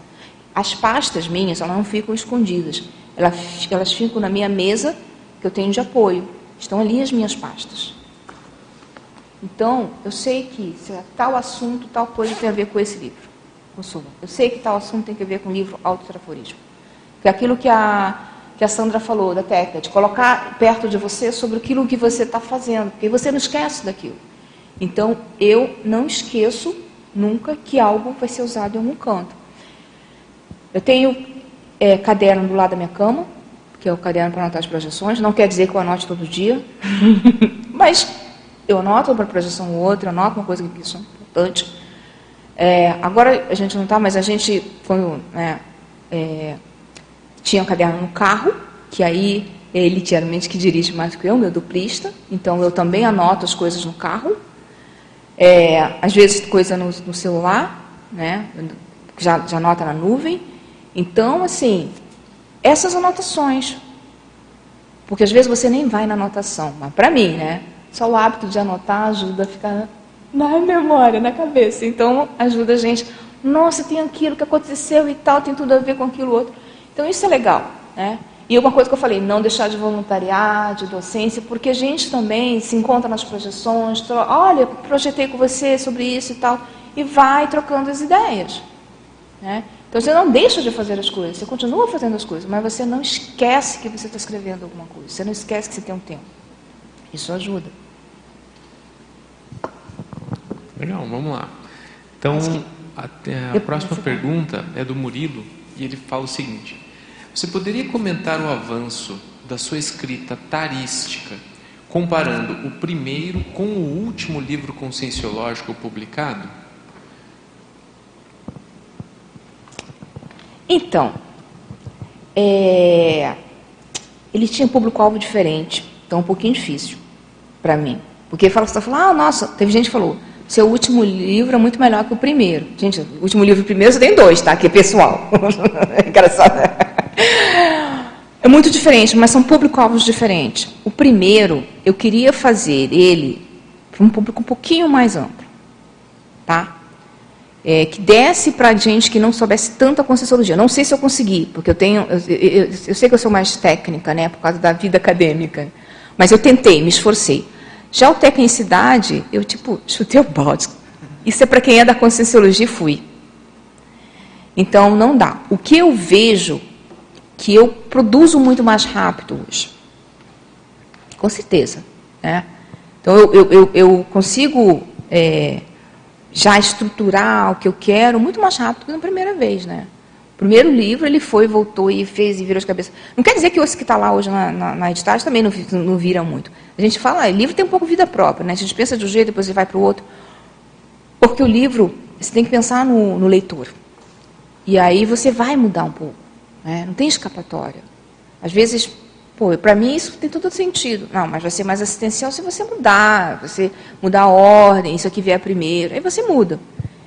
Então, Claro, o draft, a primeira versão do livro, é a sua cara. Mas aqui vai publicar nem sempre é só a sua, tem a mão de muitos revisores, tem, né, fora as consegues amparadores também, extrafísico. Mas a primeira versão é mais a sua cara, mas a última não é menos, né, porque ela já foi é, um pouco o texto pelos revisores, você mudou a ordem para ser mais, mais é, esclarecedor. Então tem isso. Então, assim, eu, não, eu vejo que, como são livros que público-alvo para mim foram diferentes, eu não consegui perceber isso. Tá? Eu não, mas eu vejo que eu hoje produzo muito mais rápido. Né? Eu consigo escrever muito mais rápido que primeira. E que é lógico, né? Depois de escrever tanto artigo e tal, é, é, é, é natural que hoje seja muito mais rápido que antes. Aproveitando já, é, por encomenda, me pediram para falar para as pessoas a importância dos cursos.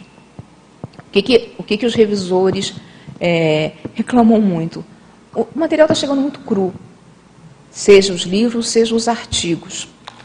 E eu me lembro que uma vez uma pessoa veio bem brava assim para mim, chateada. Ninguém me ajuda a escrever, ninguém não sei o quê.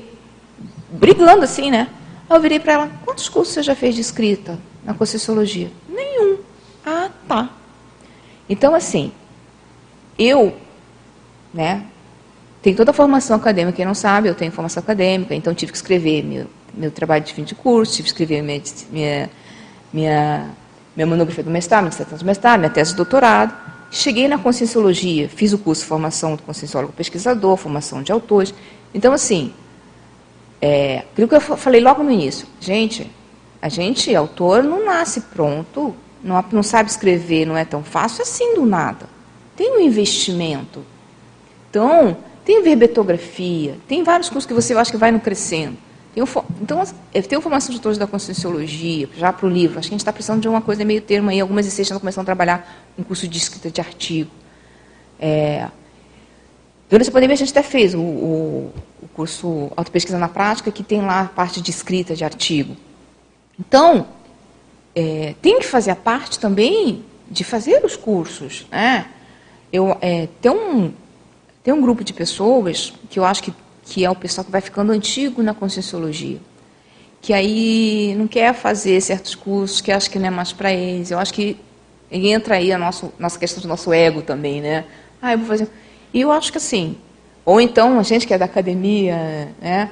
Chega aqui, doutor, eu vou fazer um curso de escrita? Eu vou fazer um curso de fazer pesquisa? Sim, porque a gente está falando de outro paradigma. A gente está falando de conscienciologia. Primeiro. Segundo, existem técnicas específicas da conscienciologia. Então, eu lá, quando cheguei na Consciologia, fiz lá todas as técnicas para fazer, como é que faz frase enfática, como é que faz um texto apostilhado, como é que faz, né? todas aquelas técnicas lá, técnicas dos pilares da Conscienciologia. Apliquei todas as técnicas. Hoje em dia, eu uso as técnicas dos pilares da Conscienciologia para escrever o artigo? Não uso mais. Mas eu usei durante muito tempo. Entende? Então, isso era uma coisa que o pessoal pediu para lembrar, então acho que, acho que fazer os cursos, aplicar as técnicas de escrita. Isso você é, vai com o tempo ganhando mais fluidez no, no, no texto. Mas se você pegar técnica dos pilares da Conscienciologia para estruturar um artigo, aplicar a técnica de como faz apostilamento, aplicar a técnica de como faz frase enfática, você tem lá um artigo básico, mas tem. Você consegue. Entende? Então, a gente tem várias ferramentas, e a gente acha que agora tem alguns cursos de, do professor Valdo também né, disponível na loja do CIEC.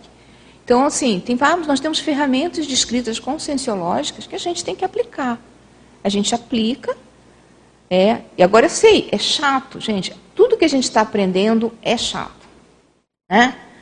Eu, no início, achava chato fazer isso, ficar lá fazendo aquela técnica, passo a passo, né? Você quer logo escrever tudo, terminar. É, mas faz parte do processo de aprendizagem.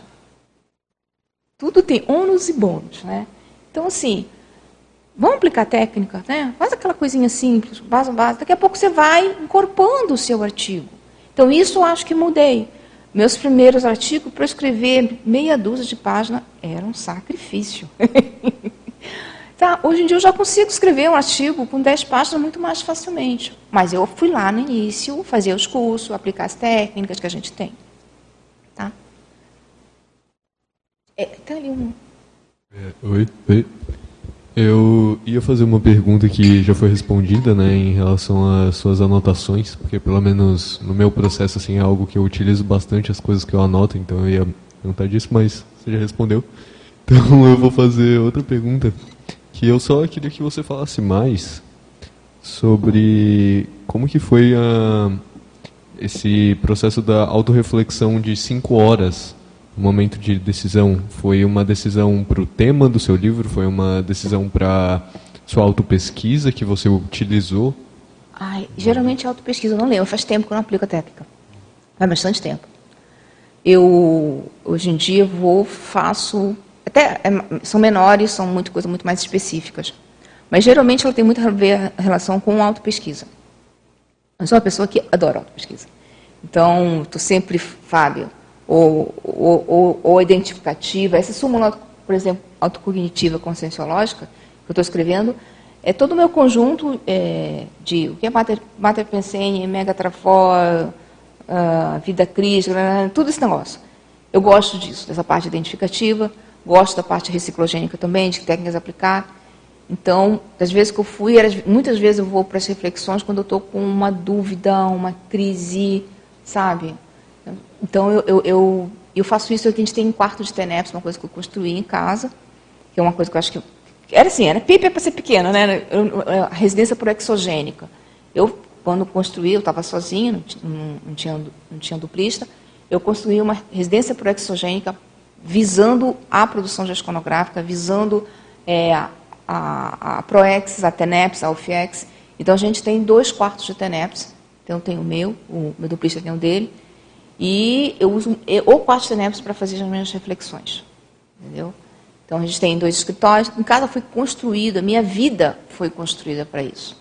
Por quê? Porque logo que eu cheguei na conscienciologia, eu percebi o quanto para mim era importante a questão da gesconografia. Consegui publicar de cara? Não, por causa da síndrome do impostor. Mas era um valor para mim, porque ProEx para mim é um valor. O ProEx é um, é um valor para mim porque desde criança só que eu usava a missão de vida. E na minha cabeça, minha missão de vida era ser pesquisadora da ciência convencional, era trabalhar com engenharia biomédica. Antes de chegar na sociologia, isso era a minha missão de vida. Então, para mim, isso é importante. Então, tudo meu, a gente tenta tudo otimizar para isso, entende? Casa não tem feixe quase nenhum, a gente não, né, para não gastar tempo cuidando da casa. Então, e aí o quarto de TENEPS específico, eu gosto muito, acho muito, otimiza bastante é meu e eu uso ele para fazer as reflexões. Entendi. É, eu queria aproveitar para perguntar também outro termo que você utilizou, que é das. É, eu tinha anotado aqui. Na página 3, você aborda o TGV evolutivo. E eu ainda não tinha ouvido falar dessa técnica e você ali apontou certa dificuldade para utilizar. Então, se você pudesse falar mais um pouco sobre isso, também aproveitando para te parabenizar por esse verbete, que eu me identifico um pouco com essa, essa importância da escrita, então provavelmente vou usar bastante assim algumas técnicas que você Obrigada. É, o TGV Evolutivo é uma técnica do, do Pedro Fernandes, né? É, TENEPT, GESCOM e VERPOM. Eu tentei, mas eu não consigo, porque eu não. O que acontece? É, é de noite, e porque de manhã cedo para escrever depois não daria, porque aí tem um trabalho. Então, tentei fazer isso de noite. TENEPS, eu não produzo bem de noite. eu não consegui. Eu não consegui aplicar, tá? Porque, porque eu, eu produzo melhor de manhã cedo. Então, então para mim, é melhor eu, eu escrever antes de ir para o trabalho. E não quando eu chego em casa de noite. Agora, a Sandra, você podia falar um pouco da sua técnica, que é a da GESCOM com a TENEPS. É, ela, é, ela, tem bastante similaridade com a TGV, só que a minha técnica é assim, eu, eu, eu, eu acordo né, nas 6 horas, 15 para 6, né, aí eu faço alguns, algumas atividades energéticas, depois eu, eu vou para o campo da escrita do meu escritório e escrevo antes da TENEPS. Então, é um qualificador. Eu comecei com o objetivo de qualificar a minha TENEPS e no fim eu ganhei uma, assim, uma técnica, né, um hábito de escrita diária. Então, já vai fazer três anos que eu estou fazendo essa técnica todos os dias. Mas então você escreve antes para depois da TENEPS ir lá e ver suas anotações? Não, não. Eu escrevo todos os dias antes da TENEPS, mas assim, eu escrevo verbete, eu escrevo gescons, é, não necessariamente relacionados à TENEPS, entendeu? Depois da TENEPS eu tenho meu, meu caderno de anotações, aí é outra coisa, né? É, o, é a anotação da, da TENEPS em si. Mas ali eu acabei usando isso porque eu queria qualificar a, a minha lucidez antes da TENEPS, porque eu acordava de manhã meio assim sonada, e às vezes com, com assimilada com coisas né, do, da, das projeções, e aí eu quis fazer isso. Né? Então, é, isso qualificou realmente a minha TENEPS, e ao mesmo foi uma convergência, né? e ao mesmo tempo criou esse hábito diário né, da escrita. Só que quem não faz a TENEPS, né, às vezes a pessoa não faz a TENEPS, pode fazer da mesma forma. Acordar de manhã cedo, usar uma, um diário, né, escrita diária, que tem até a, a, a própria Kawati tem aqui, né? A técnica da escrita tarística diária, né? Aqui no, se colocou também aqui nesse material. E no, eu também tenho um artigo que chama Tarefa Gesconográfica. E agora eu estou escrevendo o verbete Tarefa Gesconográfica Diária, justamente para é, trazer essa experiência desses três anos, né? O que, que aconteceu, quais foram os ganhos disso, né? Então é uma técnica boa. Isso que você está dizendo é algo que talvez eu aplique assim porque eu também eu acordo e logo quando a cabeça está assim, bem desperta, né? Você acabou de acordar, tá limpo. Escrever duas páginas, só que sem um tema específico. Não sei se você utiliza algum tema. Mas então, a gente tem a, essa técnica da priorização, né, de você ter um sumário que a gente chama, que foi criado essa, essa, esse tema, né, é, sumário proexológico, que seria a lista de todos os temas de artigos, verbetes e, e, principalmente livros que você precisa escrever nessa vida. Se você tem esse sumário, essa listagem de temas de prioridade, você nunca vai ter problema quanto ao que escrever, entendeu? E aí você vê qual que é o tema mais importante da hora. Essa é outra técnica que a gente usa também, né, Claude? Entendi. Obrigado. Já ah, aqui está na frente. Tá, ele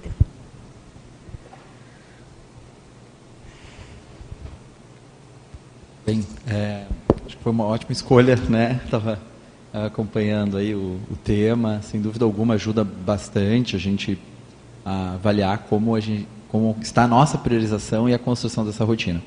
Mas a escrita também, ela evoca uma interação parapsíquica, às vezes que que enfim, muda bastante. E também ela permite é, a expressão de personalidades consecutivas, de ideias de alguma maneira continuadas, né? Então, nessas relações, eu queria, queria te pedir assim, algum compartilhamento ou se tem alguma técnica também é, desenvolvida ligada a essa interação interdimensional e é, ligada à identificação, otimização ou, enfim, pesquisas ou autopesquisas ligadas a questões pluriexistenciais também. Na, no, no teu processo, de escrita. escrita. É. Ai, deixa eu ver. Poderia ou gostaria de compartilhar, que tem a ver com técnicas, que tem a ver com uh, identificação, por exemplo, de sinaléticas, né? Da, como é que percebe a abertura de campo, tem temas que a gente começa a trabalhar, daqui a pouco muda o campo, vê interações diferentes. Então, eu sou meio besta para essas coisas, meio burrinha. É porque assim, eu hoje em dia, eu simplesmente sento e começo a escrever. Eu não tenho aquele processo de pá, eu simplesmente sento e começo a escrever. E o que, que eu percebo? O que, que eu percebo? Que o, o, Wagner disse que é absurdo isso. Eu, é o meu dia a dia está tão ligado à gesconografia que eu pego um livro aleatório, eu abro um livro e vem o assunto exatamente do que eu vou usar depois. Eu leio aquilo, leio e guardei. Aí daqui a pouco tem alguma relação, uma, alguma apresentação, alguma coisa, a pessoa pergunta aquilo. Eu falei, você sabe que eu tenho? Aí o livro tal, tal, tal. Nossa, eu sou uma impostora nesse momento, que parece que eu li um monte de livro. Então, o que eu percebo é isso. Quando você está escrevendo mais tempo todo, você entra nesse processo, entra num fluxo. Isso eu percebo. E as informações. É?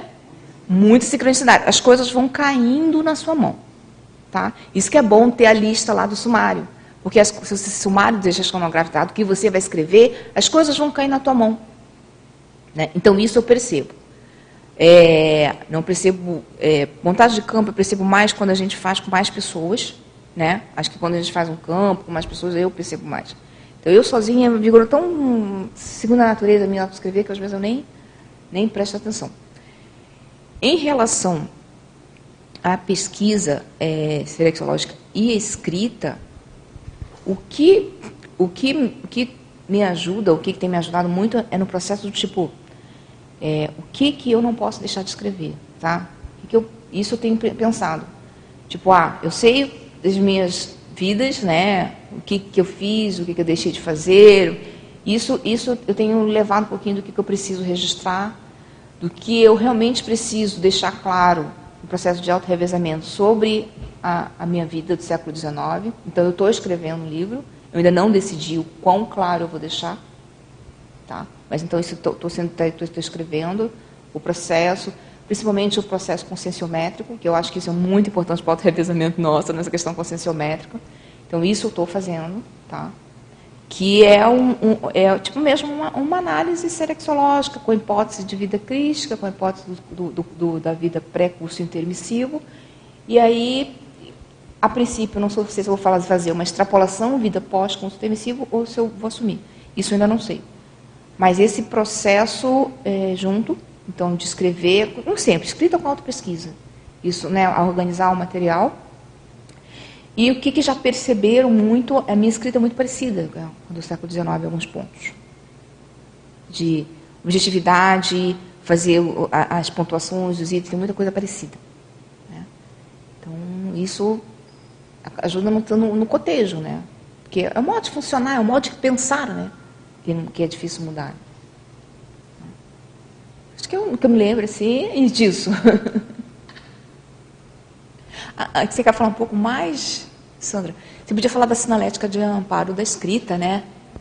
Tem um verbete que eu apresentei agora, dia 13 de janeiro, que foi justamente isso, é um mapeamento da sinalética amparológica interassistencial que é justamente esse, esse campo que vai se criando ali, você vai começando a ter um padrão específico.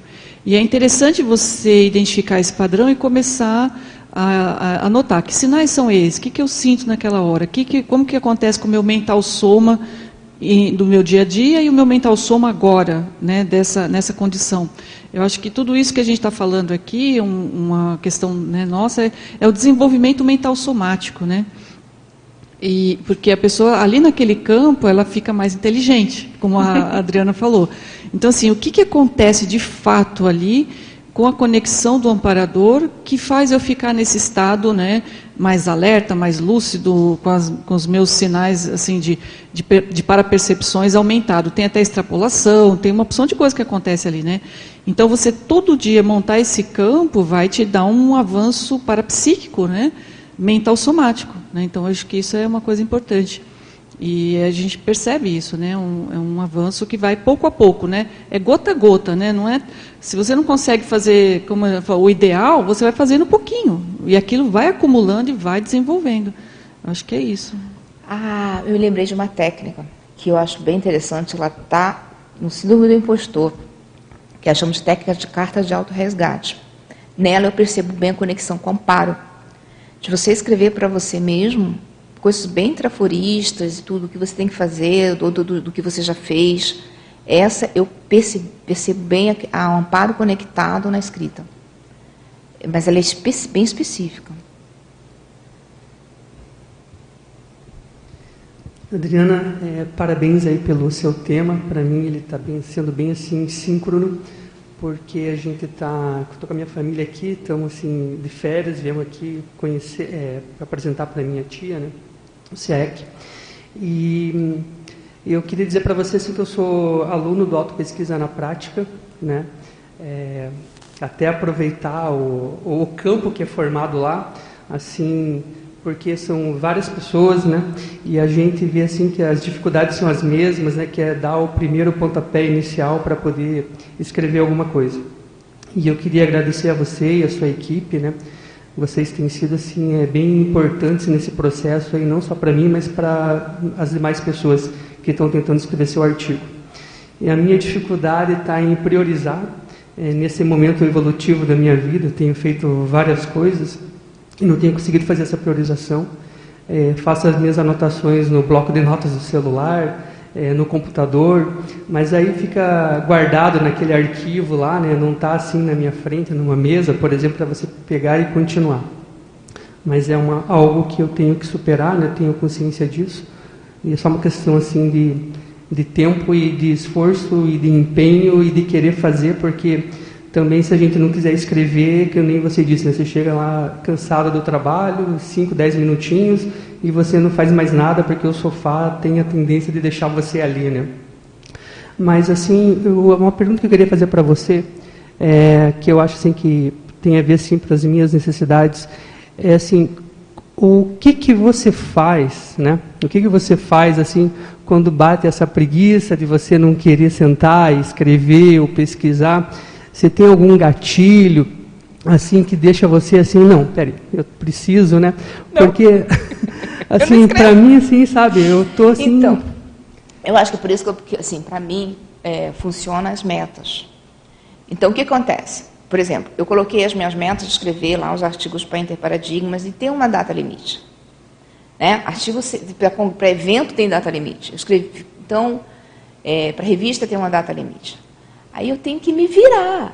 Eu tenho que me virar, entende? Então chega, tem feriado, fecha a agenda. Me viro e termino aquilo.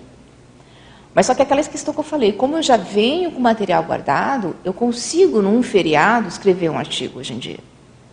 Né? Então, não tem, eu tenho muita dificuldade de manhã cedo para acordar, principalmente depois do retorno. Na pandemia eu consegui mais, agora eu tenho muita dificuldade de manhã para acordar, porque eu sou uma pessoa meio muito agitada. Sou agitada, tenho um sono agitado, acordo muitas vezes. Então, às vezes, para mim é muito difícil de manhã. Mas quando, assim, os compromissos me ajudam.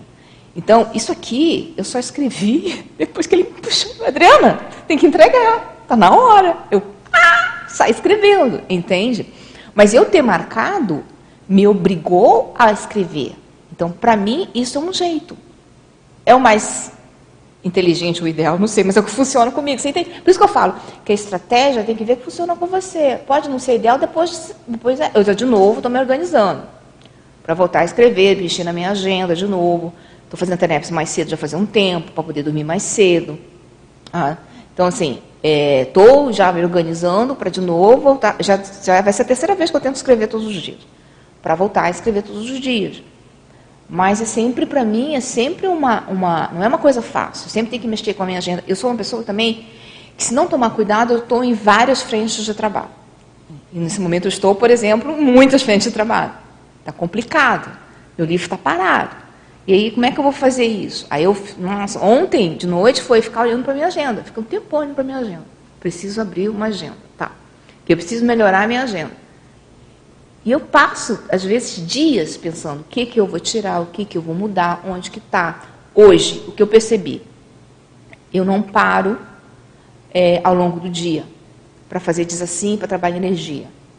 A Luciana Ribeiro já ensinou, né? Ela tem uma cadeirinha, não é isso? Em que ela falou, tem que parar. Ela já me deu umas broncas, tem que dar uma parada, dar uma desassimilada. Porque o que acontece? Como eu fico assimilado ao longo do dia, minha noite é agitada, eu não durmo bem, eu acordo mal. E vai nesse ciclo. Então hoje, né, hoje que eu digo ontem mesmo, né, peguei minha agenda e falei, não, preciso dessas paradas para desassimilar, para não ficar tão, tão cansada como eu fico, para poder acordar bem no dia seguinte. Então a gente tem que ir mexendo. Tem uma época que você estava falando isso, às vezes você estava cansado. Eu não sei como é que é o teu horário de almoço. Tinha uma época que eu escrevia no horário de almoço do trabalho. Almoçava rápido, escrevia no horário de almoço do trabalho. Por quê? 30 minutos parece que é pouco, mas se você está organizando as coisas que estão soltas, já você já vai ter uma coisa mais organizada para sentar o um momento para fazer o texto, entende? Essas duas coisas estão digitadas. 30 minutos que seja, já arruma. Então, teve uma época que eu escrevi no horário de almoço, vai. Todo horário de almoço, todos os dias, não, não conseguia todos os dias. Tá? Mas o dia que estava mais tranquilo, eu parava lá e, dava, e arrumava. Então, essas coisas eu acho que são importantes. Tem tudo arrumado na vida? Não tenho. Eu tenho umas caixas enormes eu estou tentando reduzir de coisas anotadas. Tá? É, mas a gente vai fazendo. O que, que, que, que, eu quero falar, falar é o seguinte: a vida da gente não é ideal. A nossa organização não é ideal. O nosso horário não é ideal. Entendeu? A gente se vira no que dá. Então, tenta ver o que, que dá para fazer. Tenta ver assim, você está chegando muito cansado, mas está faltando atividade física? Estou no esforço de fazer atividade física três vezes por semana. Tá? Aí eu fui no cardiologista, que é o Eduardo Martins. Adriana, só musculação e pilates não serve. Agora você tem que colocar é, a atividade aeróbica três vezes por semana. Mais três vezes mais horário, minha gente. Então, assim, porque não é só a questão mental somática. A gente tem que o soma está melhor para você produzir melhor. Então, e a gente vai, então, então tá, onde que eu vou colocar mais três? Então, isso é uma ginástica, né? Para a gente se organizar. Mas o que eu quero dizer? Dá. Dá. Entendeu? Dá para a gente fazer. Aos trancos e barrancos, mas a gente vai se fazendo, vai fazendo o que dá. Aquela história, não vamos esperar ó, a hora ideal, vamos fazer com o que dá. Entende? Então pensa aí em que momentos que dá. Agora, uma coisa da técnica lá, uma das engavetamento que uma pessoa fazia, era colocar os avisos do que era importante para ela, na porta da geladeira, na porta do quarto dela. Eu não me lembro o que era importante para ela, mas, por exemplo, para mim, sei lá, o, o completismo é importante. Então, no meu quadro de avisos, eu tenho a questão do complexo, eu tenho a questão do, do que tá, do, do, da, minha mega, da minha mega meta, que é o completismo existencial. Então, isso eu tenho. Então, isso ajuda um pouco pra, na, no processo. Mas a preguiça de manhã cedo, muitas vezes ganha de mim. A preguiça ganha, não sei o que ganha, não. Entende? Mas aí a gente vai, vai tentando outras estratégias. Mas eu gostei da sua ideia da meta, porque eu lembro quando eu escrevi meu primeiro artigo, que tinha que apresentar num seminário de pesquisa do IPC, é, foi bem assim. É, chegou os últimos quatro meses, assim, a gente acha tempo e você vai fazendo porque você tem aquele compromisso para poder entregar, né? Isso, isso. Então, acho que isso é ótimo. Você se compromete com isso, entendeu? Se compromete, se compromete a escrever um, um, artigo por ano. Escreve um artigo por ano para a semana paracientífica, por exemplo, sabe? Escolhe um, um que você tem afinidade. É, para os eventos da, da Consul, Consul teve uma época que eu escrevi todo ano para o evento da Consul, porque tinha a ver muito com, com autocogniciograma, autocientificograma. Então, isso, isso foi o que me ajudou bastante, que a gente, a gente, a gente se vira, né? Não, tem que entregar, a gente se vira, né? É assim que a gente faz o nosso trabalho, né? Um pouco. Obrigado. Nada.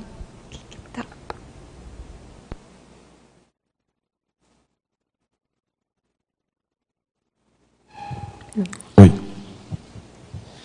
Eu queria que você falasse um pouco sobre como você é organizadora de uma antologia publicada e duas em andamento e a coleção teatro. Como é que funciona a priorização gesconográfica nesse caso? Porque assim, você tem que lidar com várias pessoas também. Né? Como é que funciona isso? Ixi. Luciana e Sandra, pergunta para nós. Como é que funciona a priorização gesconográfica de antologias, coleção e tudo? Eu acho que é uma coisa difícil, porque os nossos times são diferentes. Às vezes eu estou mais liberada, às vezes as outras estão liberadas. Eu, Sandra Tonieri e Luciana Ribeiro estamos escrevendo uma antologia, né, com com diversos autores, sobre autorado conscienciológico. E, às vezes, uma está atolada, uma está com tempo melhor, ou o outro está devendo. É difícil. Né? É difícil. A gente pôs prazos para as pessoas, as pessoas estão sempre enroladas.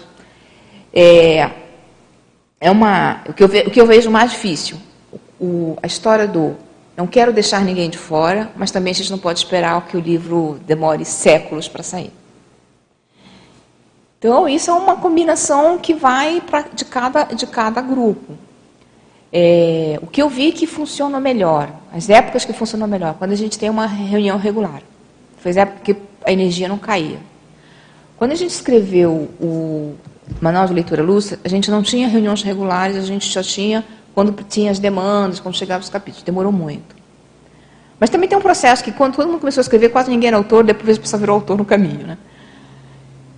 No livro do, do, do, dos autorandos, né, dos autores, é, que começou com formação de autores da Consciologia, a época que a gente estava junto, né, semanalmente, foi a época que andou melhor. Tá? Mesmo que, não, que coisas não dependam da gente. Então eu vejo assim, uma coisa que, que seria bom são, as, são as, a regularidade, porque isso mantém é, energia no processo. É, eu tenho dificuldade de de administrar. Mas uma coisa que o pessoal é, me acusa muito de, ah, você pega muita coisa, então, mas eu nesse ponto eu uso muito o parapsiquismo. É ou não é para colocar a mão na massa? É ou não é para começar agora? E eu, por exemplo, para começar a coleção, eu não queria, não.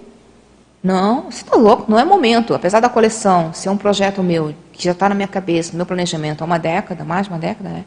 Não, não, não, não dá, você está louco, eu estou organizando duas, duas antologias. Não, não, não. Eles conseguem falando assim, é o momento, tem que ser agora.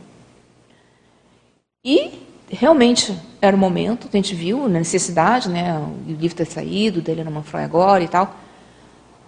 Então, assim, eu acho que não dá para, nessas tomadas de decisões de que vai organizar, esquecer o parapsiquismo. Né? Porque às vezes é aquela história. É, é, temos que fazer e vamos ter que fazer, não ter que se virar. Então, isso, esse é um ponto de porquê as pessoas, né, uma das críticas que eu tenho é porque que eu estou fazendo mais coisas do que eu dou conta. Uma das coisas é porque fui levar para o orelha, tem que fazer, tem que fazer, então vamos. Né? Vamos se virar. Mas eu vejo assim, é difícil isso, porque às vezes eu, eu aí é uma falha, meu, falando meu, né? não dá para falar das outras organizadoras. O meu ponto que eu vejo é que como eu não faço as desassins, é, às vezes no dia a dia, quando não dou as minhas paradas, eu chego numa exaustão física. E aí eu paro de colocar energia naquilo. Aí depois eu volto para colocar energia. Então isso eu vejo que como sendo é, o processo hoje limitador meu é a parte de energética, de eu ter que dar mais atenção. O som, acho que ano passado eu consegui já colocar mais o ritmo em termos de, de, de atividade física, né, de musculação, né, continuo, alimentação, né, eu estava mais obesa, né, antes da, da então vou ter quantidade de novo, mas eu diminui o peso. Então assim, é, aquela história não dá, tem que tem que levar tudo jeito, né? Então agora eu vejo que o meu que me dificulta hoje é a parte energética de eu conseguir manter uma coisa mais constante, do meu ponto de vista, né? E eu vejo que é uma organização. São nos dois casos é, de, de antologia são três. Se uma não está conectada, se uma não está bem, o negócio cai, né? Então, essa é a minha dificuldade. Então, da minha parte, eu sei que eu tenho que trabalhar com as energias, desassimilar, parar.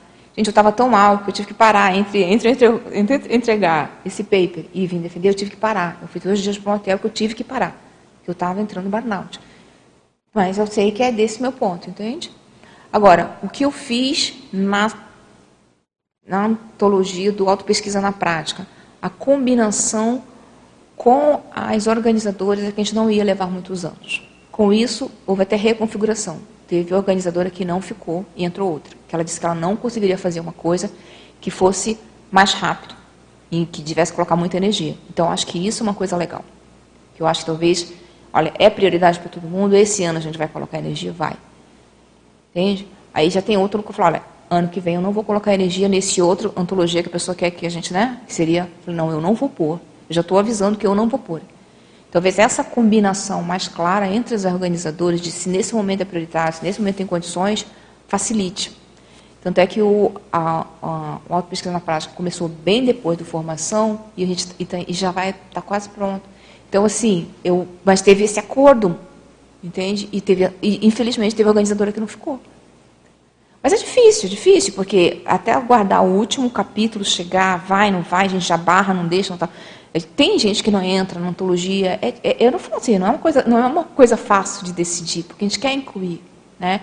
Ainda mais no caso do auto-pesquisa na prática, que tem muita gente que não é autor e quer incluir pessoas, é difícil esse timing. Então, tem o autor exigindo, não, tem que publicar, tem que publicar, tem que dar as datas, mas ter a parte da assistência, porque eu sei que tem gente que provavelmente vai ter muita dificuldade de ter seu próprio livro.